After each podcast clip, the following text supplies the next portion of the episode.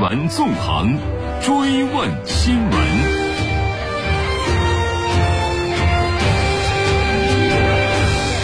新闻纵横追问新闻。七月中旬，我国第五批国家组织药品集中采购中选结果正式公布，六十一种药品采购成功，平均降价百分之五十六。其中涉及了高血压、冠心病、糖尿病等常见病、慢性病的用药。好药不贵，让很多病友宽心舒心。不过呢，不少人也发现，以前我们头疼脑热去药店买点常用的药，比如说我们熟悉的扑尔敏、甘草片、罗红霉素等等。可是这些药呢，现在越来越难买了。人们熟悉的便宜药，真的正在消失吗？我们来听总台央广记者李阳的报道。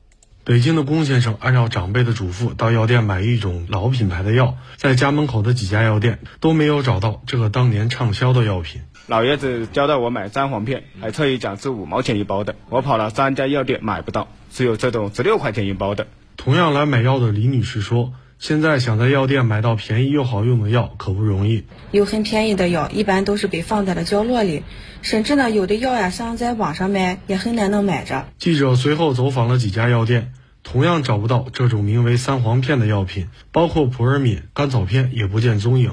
为何口碑好、性价比高的药，药店里却找不到？一位药店的店员这样解释：好多老人家一来就说要买普尔敏，这个抗过敏的药呢，效果确实是蛮好，而且便宜，但是有副作用，就是吃了以后啊，可能有头晕、嗜睡，然后还会有一些腹泻的症状。我们现在基本上不卖这个药了。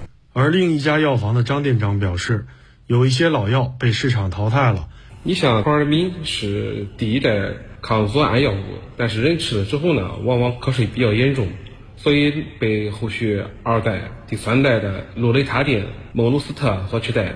再比如那个对乙酰氨基酚，就是咱俗称的普热西痛，的确是一个很好的一个退烧药，但是药效比较单一。至于像甘草片这样的，现在不好买，是主要因为是它含有了阿片，所以那个为纳入了处方药。这样的药品呢还有很多，在药店里买不到便宜药，只是因为这些药品可能有副作用吗？一位厂商的销售人员表示，药的成本一直在涨，价格却很难涨。厂商如果以曾经的价格卖，就会赔钱；如果药厂涨价，市场又很难接受。按原来的价格卖肯定是亏的，但是你涨价吧，老百姓不会肯，都是老配方、老牌子，凭什么涨？就没办法，厂家就限量生产。或者重新弄个包装，换一种名字重新上市，而且说实话，几毛几块钱一包药也没什么利润。在中国医药创新促进会执行会长宋瑞林看来，便宜药越来越少，一个原因是人们的观念问题，另外还有成本因素。我们现在整个的医药的科技发展，包括药物紧急制度越来越完善，所以有些老药呢，这些副作用啊、不良反应啊。那么越来越清晰，那么有些药物呢退出市场。